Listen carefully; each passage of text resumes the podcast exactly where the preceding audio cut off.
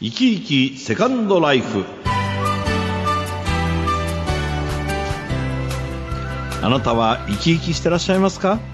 生き生きとした第二の人生を歩んでいらっしゃる方のセカンドライフをご紹介していく生き生きセカンドライフです。いつもは皆さんからのメールをご紹介していますが毎月1回専門家の方とお電話をつなぎましてシニア世代の生活に役立つ情報をお伺いして,、ま、しております、えー、ケアコンサルタントの川上由里子さんです。電話がつながってます。川上さんおはようございますおはようございます。おはようございます、えー、今日もよろしくお願いいたします、はい、よろしくお願いいたします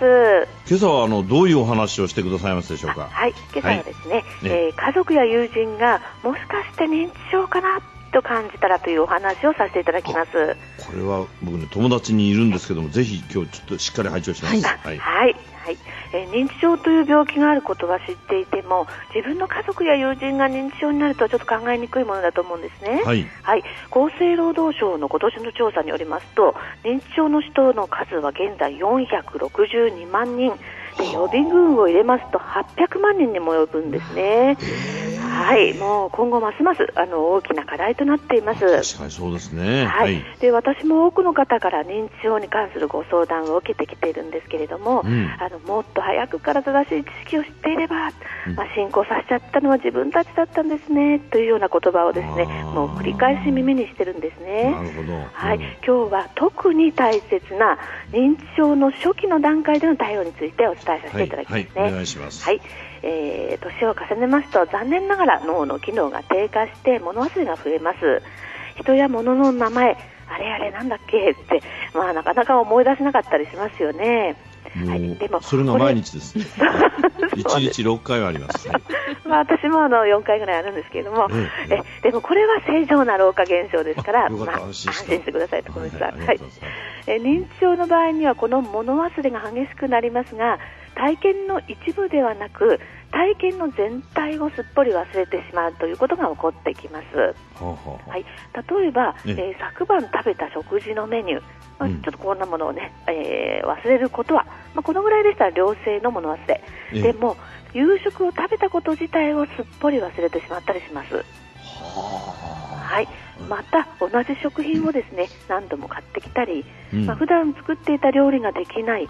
うん、それから慣れていた道に迷い始める、うん、そして身だしなみを構わなくなる。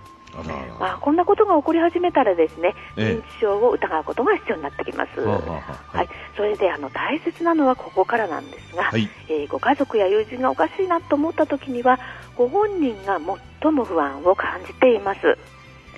そういうもんですはい、そうなんですね、うん、ですので様子を見守りながらの早期の相談早期受診が大切になってきます、うん、で認知症と似たような症状となる状態はうつとか、えー、栄養不足脱水薬の副作用など様々ありますけれども、うん、まずは診断の状態に応じた適切な対応ができます、はい、で認知症であった場合には早期であれば進行を抑える薬の効果を期待できるんですね。そうなんですか。はい、薬があるわけですね。そうですね。はい、早期であればですね。早期であればね。はい、はいで本人が最も不安を感じているときに身近なご家族からですね、えー、その状態を非難したり説得したりということがよく行われます、ええ、はい、そうするとますます不安感や孤独感が増して症状があの増えてしまいますあ見て見過ごしするっていうようなこともあると思うんですが、はい、それもいかんなんですか？そうですね、はい、ここはやっぱちゃんと見見ていくことが大切なんですね、はい、はい、家族の驚きや困惑はもう本当に最もなんですけれども、うん、この状態長く続けていないで、近くの地域包括支援センターや保健所などにまず相談してみてください。はい、ここであの受診先の医療機関や受診の方法、あのこれ難しいと思うんですけどもね、うん、こちらもアドバイスしてくれます。はいで一昔とは異なりましてご家族やご本人の心配や不安を、まあ、解決できる方法がもうどんどん出てきています。あそうですはい、はい、ですから認知症だからといって、うん、あの何もできなくなっちゃうわけではありませんので、うん。うん、あの特にご本人はですね怖いとか嬉しいとかそういった感情は強く残っていますので、ね、そうなんですか。そうなんですよ。これが薄れていくのかと思ったんですけど。もうここはどんどん、あのちゃんと、あの残ってあの、そのままになってるわけですねそうです、保たれてますので。保たれてるわけですですね。はい、はい。で、あのよその国のオランダなどではですね、うん、まあ認知症の人の8割が自宅で生活していまして、うん、えー、地域に開設されてますアルツハイマーカフェというようなものにですね、ええ、認知症の人や介護者、地域住民などが集まってお茶を飲みながら専門家から楽しく認知症の知識や接し方を学んでいるそうなんですね。はい。まあ、日本でも少しずつ始まっておりますが、こんなことって私たちでもできそうですよね。なるほど、ええ、はい、確かに、はい、あの日本では2012年から認知症対策5カ年計画オレンジプランというのができてます。で初期の段階からきちんと診断できる医療機関を作って本人や家族を支えましょうといった方向にも向かっています。はあはあ、はい、はい、もう誰にも話せないという気持ちの時にはですねあの認知症の人を支える家族の会という世界的にも注目されています、うん、えー、素晴らしい当事者団体が日本にはありますので、はあはあ、はいあの一人で悩まずにぜひ相談してみてくださいね。あそうですね。本当ですね。あの、はい、一人住まいの方も結構いらっしゃいますしね。そうです、ね、そういった方は一人で本当に悩まずにどんどん積極的にやるですね。相談されるのがよろしいですね。はいそうです、はい、ありがとうございました。はい、どうもありがとうございました。来月もよろしくお願いいたします。よろしくお願いいたします。